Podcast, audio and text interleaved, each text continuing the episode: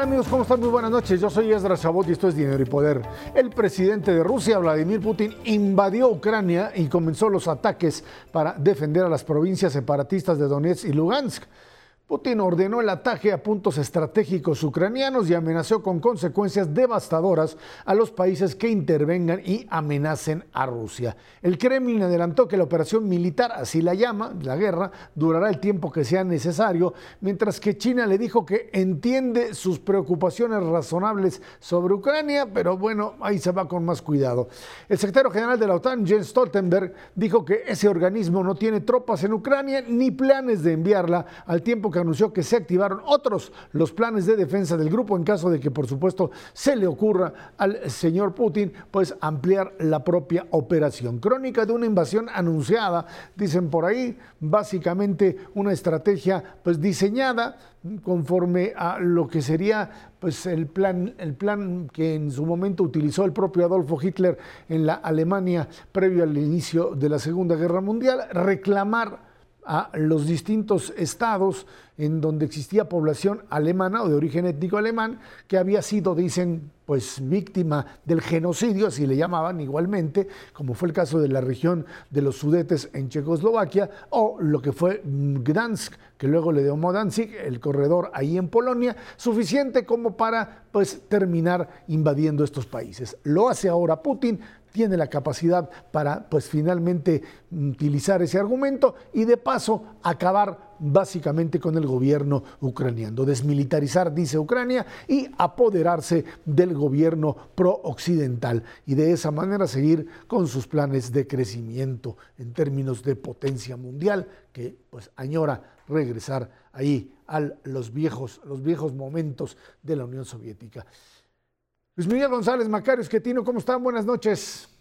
Buenas, noches. Bueno, Luis Miguel, esto tendrá consecuencias, eh, pues más allá del, por supuesto, lo condenable que es la actuación rusa, los argumentos que escuchábamos anoche del propio, pues, canciller o em, del, propio, perdón, del propio representante de Rusia en la ONU, en el momento en que pues, están hablando de cómo negociar la paz, pues revienta la ONU el señor Putin y lanza el ataque y decían abiertamente estamos defendiendo a pues, nuestros conacionales en Ucrania de una agresión. En función de esto, parecería ser que pues, un planeta que estaba afectado por la pandemia, ahora en términos también económicos, esto tendría consecuencias, pues si se extiende un poco más, como parece ser, verdaderamente brutales en términos de la posibilidad de reactivar la economía. Eh, totalmente. Si arrancamos el año preocupados por estos dos fantasmas, la inflación y el crecimiento, pues ahora estamos más preocupados. La consecuencia inmediata de esto es los pronósticos de inflación los tendremos que revisar al alza en el mundo y los pronósticos de crecimiento a la baja. Eh, junto con esto, si en el 2021 hablamos de disrupciones de cadenas de valor vinculadas al coronavirus, a la reactivación, pues ahora tendremos también disrupciones de cadenas de valor relacionadas con el papel que juega Rusia, Ucrania como proveedores mundiales. Aparecen tres o cuatro materias primas de las que estaremos hablando mucho en los próximos días. Petróleo y gas, trigo, hay que recordar, en el petróleo, Rusia es el, produce 10% del, del petróleo comercializable en el mundo. En gas produce 40% del petróleo, del gas que Europa utiliza. Y en el trigo es uno de los cinco mayores jugadores en el mundo. Ya algunas empresas de Estados Unidos que utilizan el trigo para hacer masa o harina, para pizzas, para pan, ya están advirtiendo que no tienen garantizado el abasto. Entonces, más allá o en una dimensión paralela a la crisis humanitaria, al recambio político, geopolítico que esto implica, pues ya empezamos a hacer nuevas cuentas sobre inflación y crecimiento.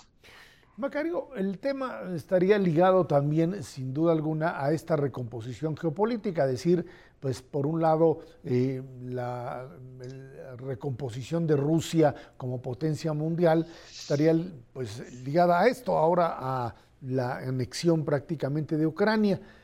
Podría luego seguir con otras repúblicas. Moldova tiene también ahí una minoría rusa importante y bueno, pues eh, otro tipo también de eh, estados ligados o vinculados a población rusa, que es hay que recordar, insisto en eso, fue lo que sucedió en la Guerra Mundial. Incluso terminando la Guerra Mundial, tuvieron que deshacerse de la población alemana que estaba pues, en esas regiones, e incluso, por ejemplo, en Alsacia y Lorena, en Francia, pues tuvieron que mover a la población alemana para no tener finalmente luego que pues, eh, otra vez eh, vérselas con reclamos territoriales.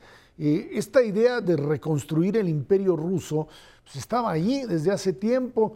Señor Trump, que salió a felicitar y aplaudirle de que era muy buena la operación y que era un genio, luego decía, conmigo no se hubiera aventado a hacer este tipo de cosas. ¿Es esto producto de la debilidad de Occidente? ¿Es esto producto de un cálculo bien hecho de Putin y de la debilidad de verdad de estas instituciones? ¿Hasta dónde puede llegar la confrontación y hasta dónde puede llegar un hombre como Putin en esta racionalidad o irracionalidad política?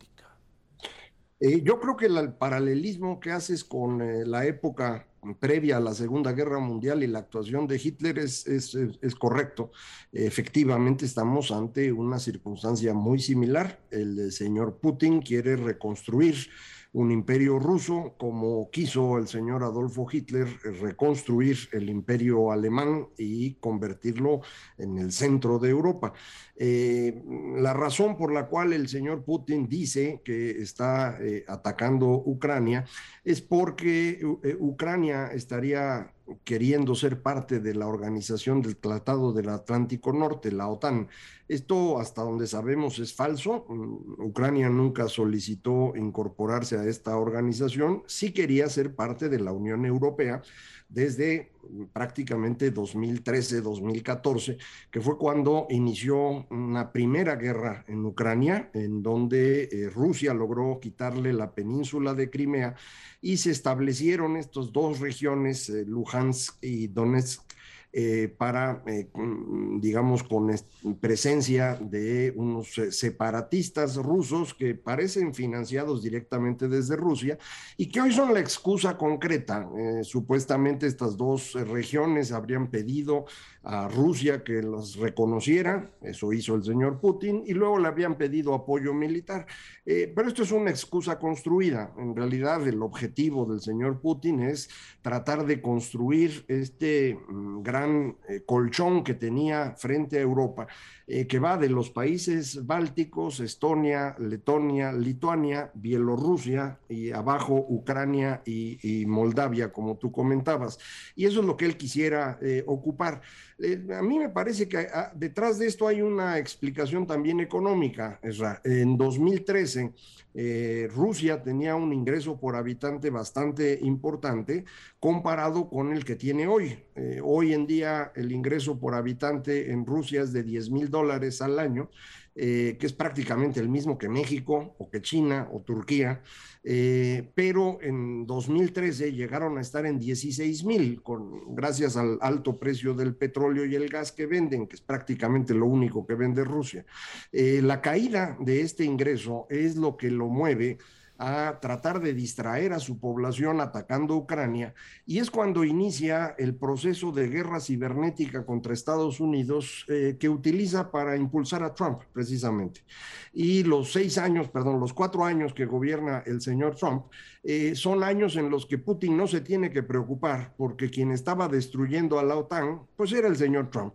Eh, su problema viene cuando Trump no logra reelegirse, eh, Biden trata de recuperar a la OTAN muy suavemente porque tampoco tiene mucho espacio. Eh, entonces creo que es una combinación de todos estos factores al cual sí le agrego el que tú dijiste. Eh, Putin percibe un debilitamiento de Occidente, no porque Estados Unidos tenga menos capacidad militar o económica, sino porque hay una polarización interna en los países occidentales, específicamente en Estados Unidos, que es lo que él quiere A mí sí me asombra la capacidad que tienen eh, múltiples trompistas en Estados Unidos e incluso en México para defender a Putin y decir que tiene toda la razón del mundo en invadir. Esto es un absurdo que hay que rechazar de entrada. Eh, Luis Miguel, estamos ante una mm, eh, situación que podría desencadenar, ahí están las sanciones que se están imponiendo. Por un lado, en em, tronar el esquema financiero mm, ruso con esta idea de eh, sacarlos de la posibilidad de transferir eh, divisas y por otro lado, la dependencia europea fundamentalmente del petróleo y el gas. Eh, ahí están las sanciones, la, suspensión del Nord Star 2, de este gasoducto. ¿Hasta dónde en este momento el daño económico que se puede causar con este tipo de medidas? Es cierto, le pegaría muy fuerte, le, dicen algunos, destrozaría la economía rusa, pero también le estaría pegando a la economía global, tanto en Europa como en los Estados Unidos y por supuesto en el caso mexicano. ¿no? para mí, el gran, el gran tema, más que hablar en términos de debilidad o fortaleza relativa, es Rusia puede tener una estrategia relativamente coherente dentro de la locura y Occidente tiene muchos problemas para unificar criterios. Eh, el que el ataque a Ucrania ocurra en invierno hace que para el ciudadano promedio de Europa sea más urgente que haya una solución rápida cuando veíamos las gestiones del canciller alemán, el que quedó después de Merkel, él de alguna manera enfrentaba una, una especie de disyuntiva entre los principios, la geopolítica y la presión de su ciudadanía, que decían, ¿y cómo voy a tener calefacción en este invierno? Lo que quiero decir, siguiendo lo que decías tú, lo que decía Macario, es eh, no, no hay que verlo en términos de fortaleza o debilidad relativa, sino Occidente quiere muchas cosas al mismo tiempo en este conflicto y Rusia parecería que tiene un propósito más ordenado dentro, insisto, de la demencia. Eh, ¿Qué tan eficaces pueden ser las sanciones? Va a depender mucho del papel que juegue el otro gran jugador en el tablero mundial, que es China. Hay que recordar que una parte de, los guiños que ha estado haciendo Rusia en términos de mercado, de diversificación, tiene que ver precisamente con acercarse a China. Y si lo podemos ver así en el mapa mundi, ya hay una serie, ya hay un conjunto bastante grande de países que integrarían una especie de club de rechazados, donde está Irán, donde está Venezuela, donde están algunos países de Medio Oriente, claramente Siria, que probablemente le alcancen a Rusia para mitigar un poco el, impacto. Claramente no es equivalente a lo que tiene Occidente, pero la asfixia no es total. Va a tener un hilito de oxígeno, una línea que lo lleva un tanque de oxígeno que no es despreciable. Macario, ahí entra el tema chino. China, por un lado, eh, sí se acerca a Rusia, pero tampoco lo quiere ver como una potencia que le termine por pues, meter ruido, y más aún con este tema de la integridad territorial de, que es algo que también le, le, afecta cuando se habla de la posibilidad eventualmente de la independencia de eh, la, zona de, eh, la zona de Manchuria o algunas zonas que están ahí cercanas eh, que tienen población que estaría dispuesta también a rebelarse. Esto es un problema bastante serio para China, no es tan fácil ponerse del lado ruso. Efectivamente, China realmente nunca ha querido mucho a Rusia, eh, se ha tenido que acercar, incluso hay que recordar eh, que el señor Mao logra ganar la revolución gracias al apoyo de Stalin, pero después se, separa bastante para no confundirse con esa Unión Soviética y construir su propio país. Eh, la relación no es tan simple entre ellos dos.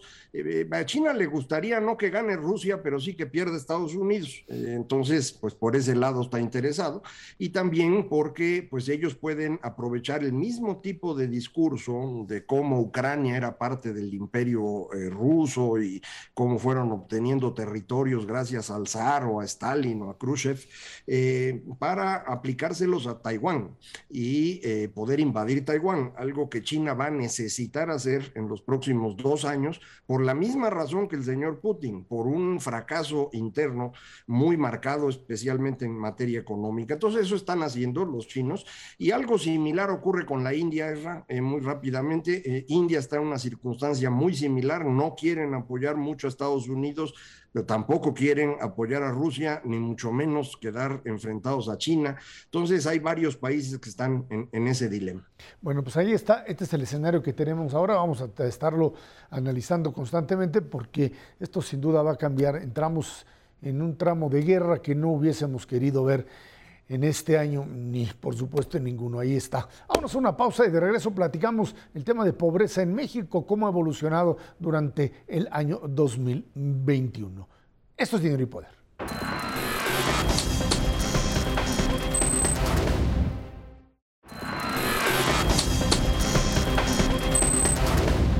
La pobreza laboral en el país registró una leve mejora en el cuarto trimestre de 2021 al disminuir 0.4 puntos baja de 40.7 a 40.3. Tras dos años de pandemia y una fuerte inflación, el poder adquisitivo de los mexicanos se ha visto mermado y empujando, empujando 0.9% hacia abajo el ingreso laboral per cápita.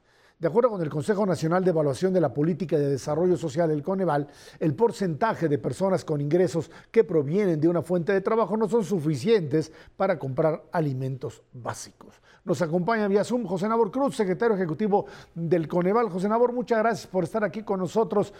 Eh, estamos eh, tratando de analizar hasta dónde eh, los temas inflacionarios, también de aumento de salario, le han pegado a este asunto de ingreso laboral. Esto esta cuenta ya comienza a ser regresiva en términos positivos para los trabajadores. Es algo que mm, podemos ya medir de una manera tal que, que, tendríamos la posibilidad de afirmar que el fenómeno de pérdida de poder adquisitivo se ha detenido.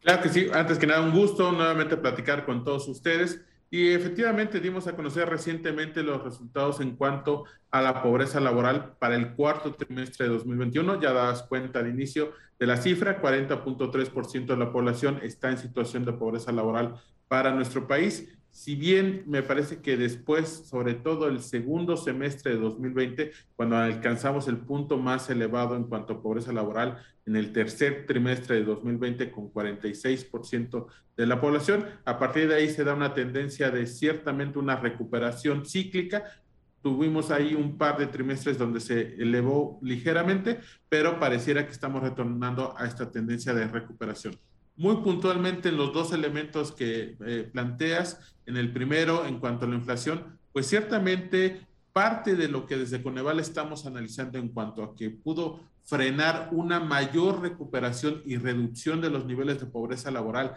al cierre del año pasado fue efectivamente la inflación. No solo porque en el tercer trimestre del año pasado promedió la inflación en términos generales 5.8% y para el cuarto trimestre, como recordaremos, se ubicó ligeramente por arriba de 7% en términos anualizados, sino que también varios de los productos que están contenidos en la canasta alimentaria tuvieron un incremento importante. Ya lo habíamos platicado en algún momento, productos como jitomate, cebolla, chile serrano e inclusive también la tortilla de maíz tuvieron incrementos importantes en el último trimestre del año pasado, lo cual eh, generó que la canasta alimentaria tuviera incrementos anualizados del orden del 11%, tanto en el ámbito urbano y rural, y eso ciertamente frenó una mayor recuperación del poder adquisitivo en términos a la contraparte, que es justamente esta política de incremento del salario mínimo, que ya este año 2022 es prácticamente el quinto año consecutivo que tenemos un incremento eh, en términos nominales del salario mínimo al inicio del año, lo cual claramente sí ha permitido de alguna manera que los efectos negativos, tanto en su momento de la contingencia, la pérdida de ingresos laborales y después todo este proceso inflacionario gestado en el año pasado, pues no tuviera implicaciones tan fuertes y yo diría tan devastadoras como en otros años, en otras experiencias en, en, la propia economía mexicana, sobre todo de las últimas décadas del siglo pasado, sino que ciertamente se ha podido contener, eh, que no se haya dado afortunadamente un mayor deterioro del poder adquisitivo, sino a, yo diría afortunadamente se ha podido avanzar tenuamente, pero avanzar en términos reales en la eh, recuperación del salario mínimo real y también del salario medio real en los últimos cinco años. Macario. Eh, doctor Cruz, eh, viendo los datos de, de, Coneval del cuarto trimestre, efectivamente mejora la medición de pobreza laboral, poquito, pero mejora. Sin embargo, al mismo tiempo caen el ingreso eh, laboral real y la masa salarial real, lo cual, pues, sorprende un poco, dice uno cómo ocurrió esto simultáneamente, pero afortunadamente en su mismo eh, reporte incluyen la distribución por nivel de ingreso de las personas y ahí pues explica el, decil más alto, el 20% que tiene mayores salarios en México es el que recibe el golpe, los demás mejoran tantito y por eso la medición de pobreza eh, puede mejorar a pesar de la caída de los salarios, suena muy, muy bien. Sin embargo, al ver este dato por quintil, me doy cuenta de una cosa que yo no había visto.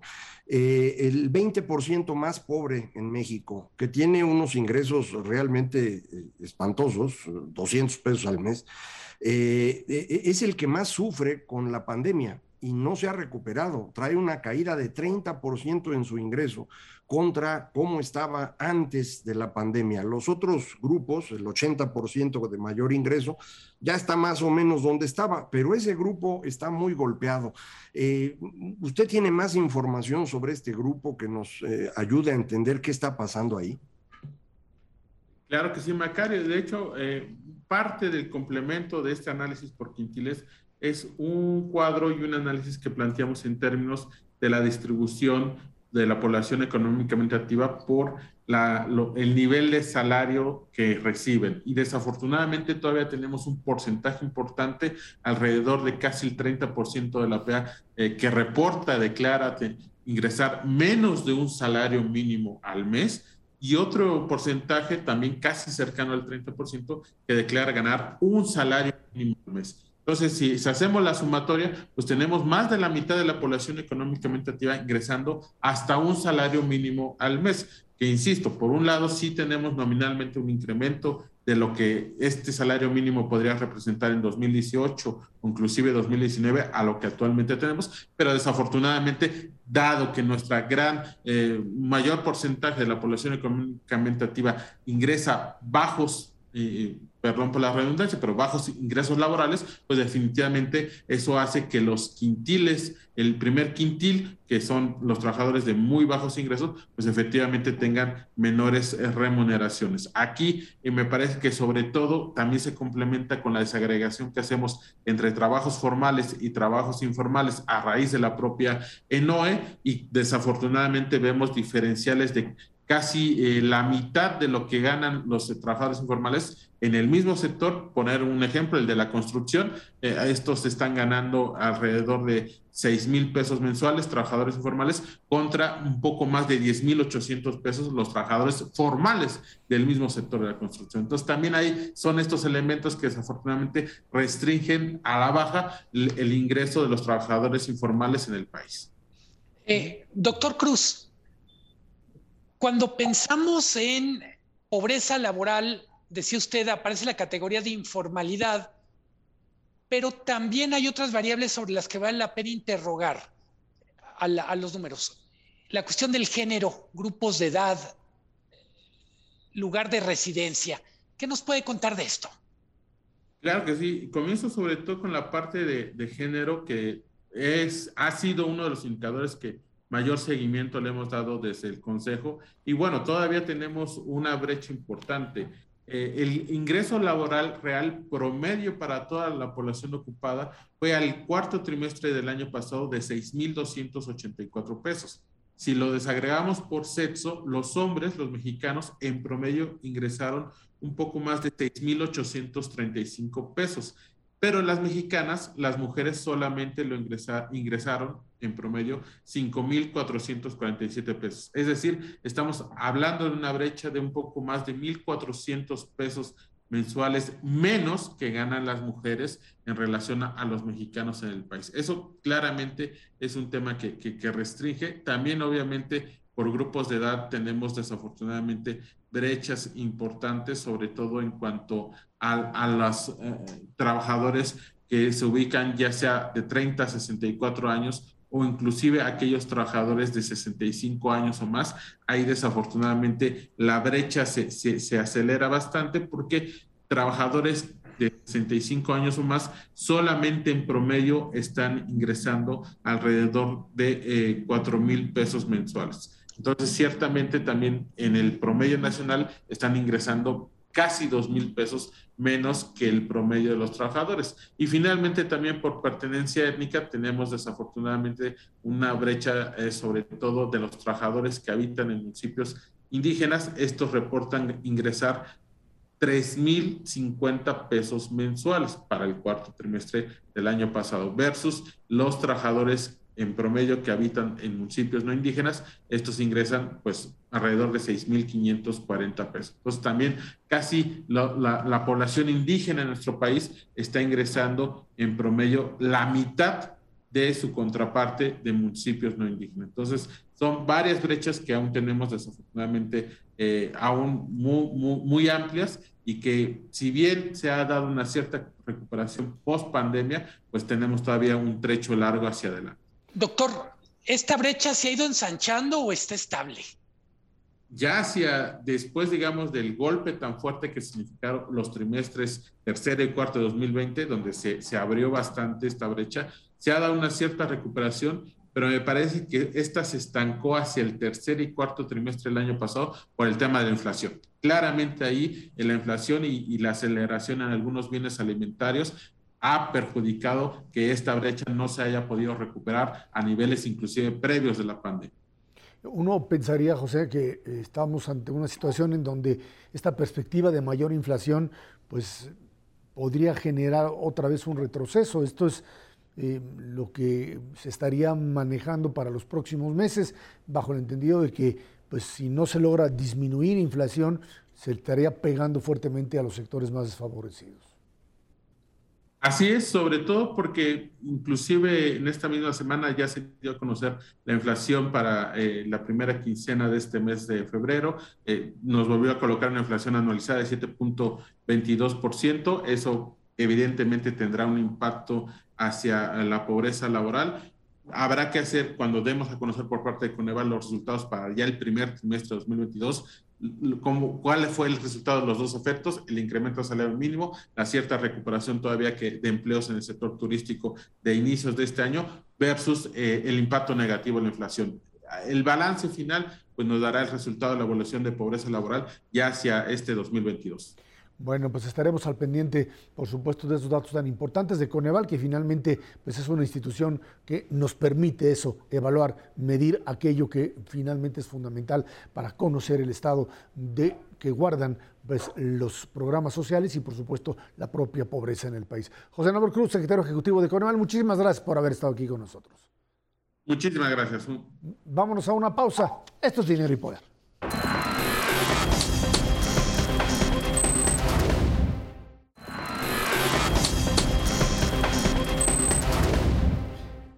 Última entrega de la cuenta pública 2020, la Auditoría Superior de la Federación detectó un posible daño por un total de 63 mil millones de pesos de los que 49.765 fueron detectados en el tercer informe. Las posibles irregularidades se concentran en los sectores de desarrollo económico, agricultura y desarrollo rural y en empresas productivas del Estado. Gasto federalizado concentra el mayor número de observaciones, más de 30.533 millones de pesos. El presidente López Obrador dijo que se aclararán cada una de las observaciones hechas, que, pues, que le den tiempo siempre ha sucedido así, siempre llega la auditoría y dices que falta este y este papel. Lo que pasa es que el número que esta vez se plantea, las cantidades y las, eh, digamos, irregularidades, la no presentación de facturas y de, eh, digamos, ausencia de una metodología en el manejo propio de eh, lo que es eh, la cuenta pública, hacen ver que existe en muchas dependencias pues un desconocimiento finalmente de cómo se maneja, de cómo se realiza el gasto. nos quejábamos mucho siempre que una parte del famoso pues, gasto no realizado o esto que se queda ahí atorado y se devuelve a Hacienda, etcétera, lo que no ejercen las propias secretarías, era producto de que pues, los oficiales mayores decían, no, yo no, esto no firmo porque no, no entra en lo que dice, no tiene todos los papelitos. Y aquí parecería ser que llegamos al otro extremo, al extremo de soltar abiertamente todo y de repente no contar absolutamente con nada. Vamos a ver hasta dónde esto alcanza a convertirse en eh, pues, eh, una simple fe de ratas por parte del gobierno, es decir, aquí está todo, o pues pasa a mayores. Lo que es cierto, nunca, casi nunca ha sucedido, a menos que haya un interés político de que sí suceda, Luis Miguel. Eh, sí, creo que tenemos un número grande, tenemos una especie de patrón de problemas. Decías tú, es operaciones no documentadas bien documentadas administrativamente, yo diría vulnerabilidad en proyectos en los que hay mucho interés de la opinión pública, claramente las obras emblemáticas. Yo diría, la gran pregunta es, una vez que tenemos esto, ¿qué va a pasar? ¿Cuánto se puede aclarar? Pero sobre todo, ¿qué va a pasar con lo que no se aclare? México tiene un paupérrimo récord en reintegración de recursos faltantes. No es un problema de este gobierno, yo diría es un problema estructural de la rendición de cuentas, donde de repente tenemos cada año triángulos de las Bermudas presupuestales, donde los recursos desaparecen, no queda claro dónde quedaron, pero la conclusión es no pasó nada.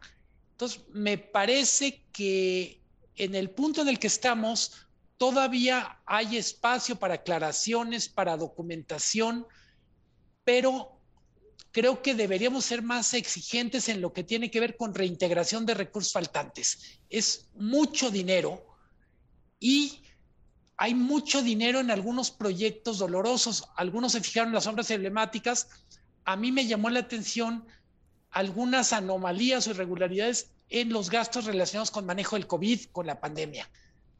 En un año donde había tanta necesidad de un manejo impecable en un tema estratégico, pues ahí hay muchos agujeros.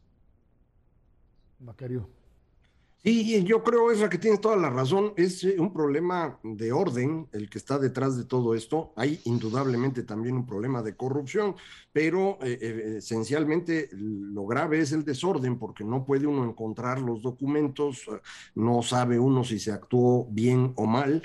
en términos de dinero perdido, a mí me sorprende lo ocurrido con Segalmex, esta empresa creada para recrear con Azupo y que de hecho pusieron a cargo de quien dirigía Conasupo hace 45 años, el señor Ovalle, y ahí se nos han perdido 5 mil millones de pesos en algo que era pues determinante para apoyar a las personas de, más bajos recursos, algo que se hacía todavía a través de Diconsa y Liconsa, juntaron las dos, dieron el recurso al señor y el dinero pues no aparece por ningún lado. Eh, lo de COVID que acaba de, comentar Luis Miguel, eh, creo que todavía no está en este informe lo que ocurrió con el tren Maya, este cambio de trazo del tren Maya, eh, se tiene que documentar bien eso, cuánto nos costó y qué vamos a hacer. decía Luis Miguel, sería bueno que, que pues, recuperar ese dinero, pero en ese caso es un dinero que está perdido y que nadie tiene, simplemente se tiró a la basura. Lo mismo acaba de ocurrir con el transísmico, según imágenes que han estado circulando por todas partes, de un muy mal tendido de vías ferroviarias que acaba resultando en un desastre. Eh, vamos a ver cuando se tenga que inaugurar ya finalmente el aeropuerto Felipe Ángeles, pues vamos a tener que evaluar en una próxima cuenta pública si efectivamente pueden funcionar los dos aeropuertos simultáneamente, porque si no, todo lo invertido pues habrá sido eh, dinero tirado a la basura. Entonces, ese tipo de, documentación del trabajo es muy importante. De hecho, sobre el mismo aeropuerto, ahorita en esta cuenta pública, hay la observación de que pues por ahí de 20 mil millones de pesos se usaron sin que esté claro quién los usó. parece que los usa el ejército, pues, pero no lo reportó. Eh, muy probablemente están ahí en, la construcción de la terminal y de las pistas, yo no tengo duda, nomás que no está documentado. Y ese es el problema, que están haciendo muchas cosas sin que haya orden administrativo y no podemos después evaluar bien si las obras se hicieron correctamente, si hay algún detallito que corregir o si de plano nomás se llevaron la lana y ya. A ver, estamos hablando de cuenta pública 2020. Eh, antes incluso la digamos, el atraso era todavía mucho mayor y ahora están presentándolo, digamos, de pues, un, año atrás, eh, por llamarlo así, pero creo que en todo caso esta mm, tardanza en presentar los números lo que hace es que finalmente todo esto termine relativamente archivado. Nunca, si se presentan o no se presentan, eh, pues ya tiene que ver con otras eh, instancias. Recuerdo muchas veces haber platicado con auditores de la federación que dicen, yo cumplo con, por un lado, presentar la auditoría. Segundo, que me entreguen en el plazo determinado los documentos faltantes. Si no me lo entregan, yo paso esto a las instancias correspondientes, o sea, en su momento era la Procuraduría, hoy sería la Fiscalía, o eh, pues, eh, eh, no sé, lo que atañe directamente a servidores públicos o a responsabilidad de servidores públicos. Y ahí yo me deslindo, yo ya no tengo absolutamente nada que ver. Parecería ser que esto se queda atorado ahí. O sea, simple y sencillamente no hay una instancia en términos legales, en términos más allá del juego político, que termine investigando qué pasó, a dónde se fue, una contraloría real y no un manejo político del mismo, en donde prácticamente se utiliza el abuso o se investiga el abuso cuando hay un ingrediente político, un incentivo político para hacerlo, y normalmente como es gobierno investigando gobierno, pues en ese momento no se hace, y luego pasan años y por ahí alguien se acuerda de que, ah, pues fíjese, de verdad, 10 años después, este señor hizo esto y aquello y aquello y aquello. En realidad ese no es un mecanismo ni para combatir corrupción, ni mucho menos para fincar responsabilidades, ¿no? A ver, tienen muchísima razón. Al hilo de lo que decía Macario, de lo que dices tú, Ezra, eh, ¿con quién dialoga la auditoría más allá de presentar el informe y generar literalmente una especie de tormenta de exclamaciones en la opinión pública? ¿Dónde está, qué papel juega la Secretaría de la Función Pública, por ejemplo? ¿Cómo dialoga? El sexenio pasado se apostó mucho, yo diría apostó con truco, a la creación de un sistema nacional anticorrupción, que en teoría iba a organizar estos esfuerzos. Lo cierto es que no lo tenemos, no se hizo bien el sexenio pasado, se desmanteló lo poquito que se había hecho en este sexenio y lo que tenemos en el fondo es una especie de monólogo, de concierto con un solo instrumentista, que es la auditoría. Nos falta mucho más, quién, literalmente, quién va a acompañar esta información más allá de los medios de comunicación. Para decirlo con todas las letras, los medios no somos una autoridad fiscalizadora. En el mejor de los casos somos una caja de resonancia que actúa de buena fe. Sí, quien, quien tiene que eh, actuar, y normalmente lo hace, es la función pública, pero su actuación se limita a inhabilitar a los funcionarios 5, 10, 20 años, no los puedes volver a contratar, pero sí los pueden contratar los gobiernos estatales. Entonces, sí ocurre con mucha frecuencia que un funcionario federal que hizo las cosas con las patas o se robó el dinero, acaba trabajando en el gobierno, no sé, en Veracruz y de ahí al gobierno de Chihuahua, y van haciendo una carrera a través de distintos eh, niveles de gobierno, eh, habiendo actuado mal en varios de ellos, pero como bien decía Serra, este, la información es lenta, tarda dos años en aparecer, tienen tiempo para meter documentos, luego la, función pública tarda en dar el resultado final.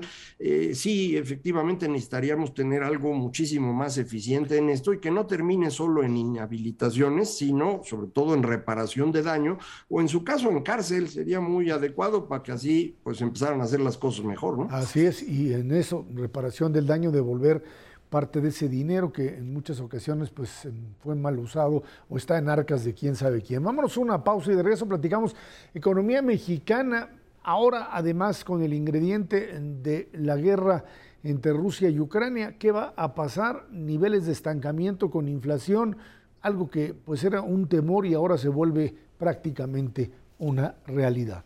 Esto es dinero y poder.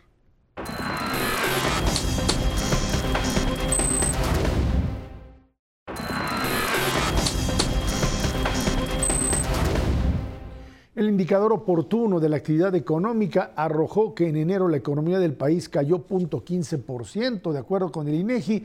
En los últimos seis meses la economía decrece 0.07%, mostrando debilidad y una lenta reactivación económica. Por otro lado, la Secretaría de Economía informa que con cifras preliminares la inversión extranjera directa crece 8.7% en 2021 alcanzaría una cifra de 31.621 millones de dólares. En este contexto, la Organización para la Cooperación y el Desarrollo Económico, la OCDE, ajusta a la baja su pronóstico de expansión de la economía mexicana de 3.3, lo baja a 2.3 para este 2022. Y bueno, en el contexto internacional en el que estamos, con Biden declarando hoy en la mañana que la relación entre, entre los Estados Unidos y Rusia está prácticamente rota, esto lo que termina generando es básicamente esta idea de pues, eh, desalentar mm, este ámbito del comercio, de la, em, del desarrollo de relaciones eh, pacíficas y de expansión de los vínculos entre los países y te manda a un mundo otra vez de una economía de guerra, de una economía proteccionista, de sanciones económicas como tales y en donde pues escuchaba a varios analistas también por la mañana diciendo pues esto que hablábamos como un riesgo, el estancamiento con inflación, pues es prácticamente una realidad.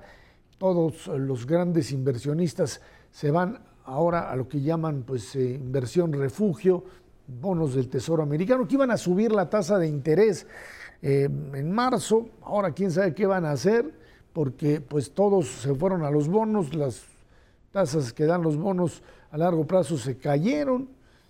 Esto es un nuevo fenómeno, es un nuevo juego que pues no tiene que ver ya con una lógica económica, sino con una lógica de guerra, Macario.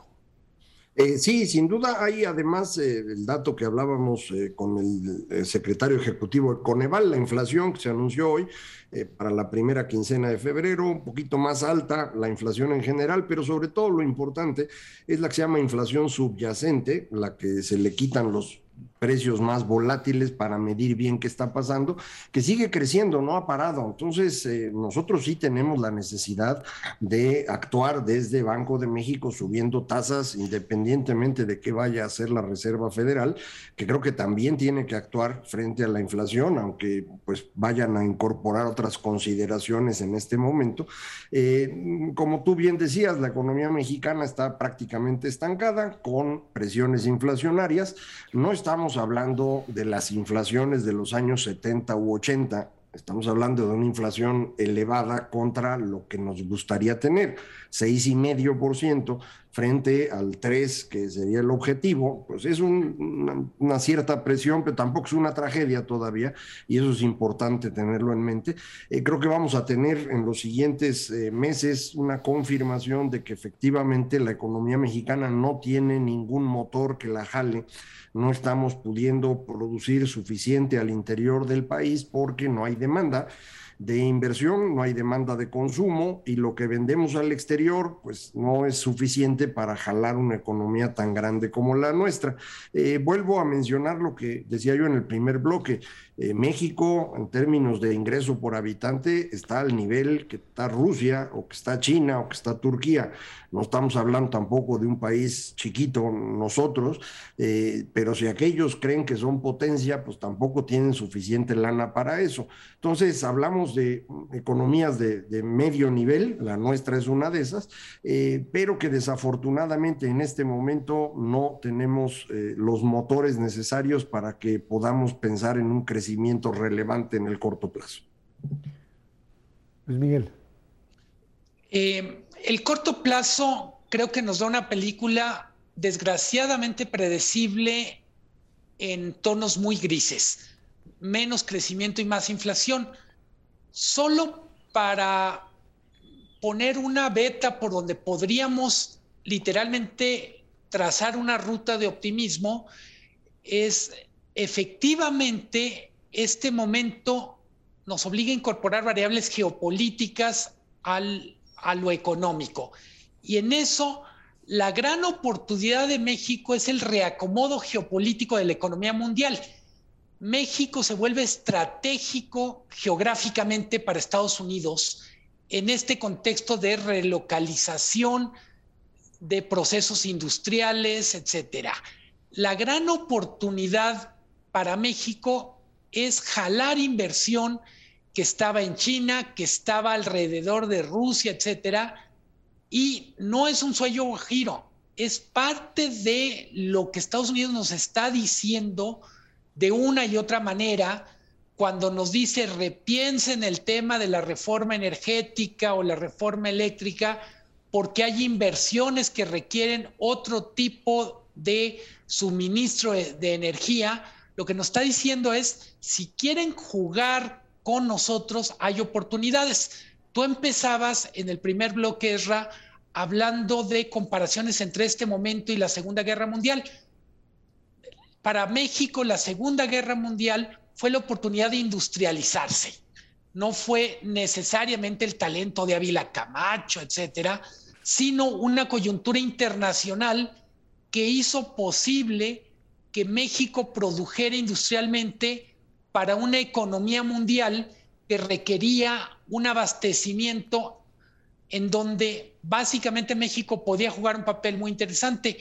Se vuelve a abrir esa coyuntura y yo diría, eso nos permitiría imaginarnos un escenario en donde el mediano plazo, el largo plazo, sea menos deprimente de lo que parece ser el corto plazo. Parecería que estamos ante una forma, perdón Macario, de eh, proceso, digamos, de consolidación de zonas geopolíticas y económicas, en donde está América del Norte por un lado, estaría la Unión Europea por otro, ahí habría cierta confluencia de intereses, va a estar Rusia con sus satélites, a ver qué puede hacer en términos económicos, que no se le ve mucho por lo que tiene solamente como un eh, exportador de materia prima, digamos, no todavía de procesos industrializadores ni de alta tecnología, y estaría China como el otro eje, como tal. Nada más que lo que en una época parecía procesos de competencia, pero al mismo tiempo de colaboración, hoy parecería que estamos jugando prácticamente una separación total entre estos bloques, Macario. Eh, tienes toda la razón, Erra. De hecho, para mí ese es el impacto más importante que tiene la invasión de Rusia a Ucrania para México. No es directamente económico, sino que esta posición estratégica que tenemos para Estados Unidos y que ellos conocen desde hace mucho, eh, toma un nivel distinto ahorita. Estados Unidos no puede permitir, si va a enfrentarse con Rusia y eventualmente con China, no puede permitir que en eh, su zona cercana estén experimentando con ideas extrañas y estén complicando la seguridad pública y de pronto se les ocurra producir electricidad este, quemando eh, excremento de burro. Eso no se puede hacer. Eh, creo que estamos entrando en un momento en el cual para Estados Unidos lo más importante en México es que esto se ordene y creo que eso es lo que quiso decir el secretario de Estado Blinken con este tuit que mandó acerca de la muerte de periodistas en México. Eh, se refería a eso y lo hizo razonablemente bien, pero en el fondo creo que lo que quiso decir es, nosotros estamos muy preocupados con lo que está pasando en México y más valdría que empiecen a ordenarse y actuar razonablemente bien, porque vamos a necesitar este colchón que significa México en un enfrentamiento global que ya empezó. Bueno, pues ahí está el planteamiento y creo que en ese sentido, Luis Miguel, lo que queda claro es que pues ya no se puede seguir jugando a la inercia, a esta idea de que las cosas, las cosas pueden seguir corriendo, a tomar iniciativas, aunque bueno, los escenarios políticos nacionales parecería que corren por otro lado, Luis Miguel. Totalmente. Dices inercia, también le podemos decir recuperación silvestre en el sentido de pensar que por generación espontánea van a aparecer motores de crecimiento. La inversión no aparece de la nada, requiere reglas del juego, el consumo es sostenible en el largo plazo, en el mediano y en el largo plazo, si hay ciertas condiciones. Y también podemos decir lo mismo de la inversión pública. La inversión pública es solo sostenible si hay un círculo vicioso que incluye recaudación, moderación y visión. Ahí está. Bueno, pues sin duda alguna este programa tiene que ver ya con una nueva época.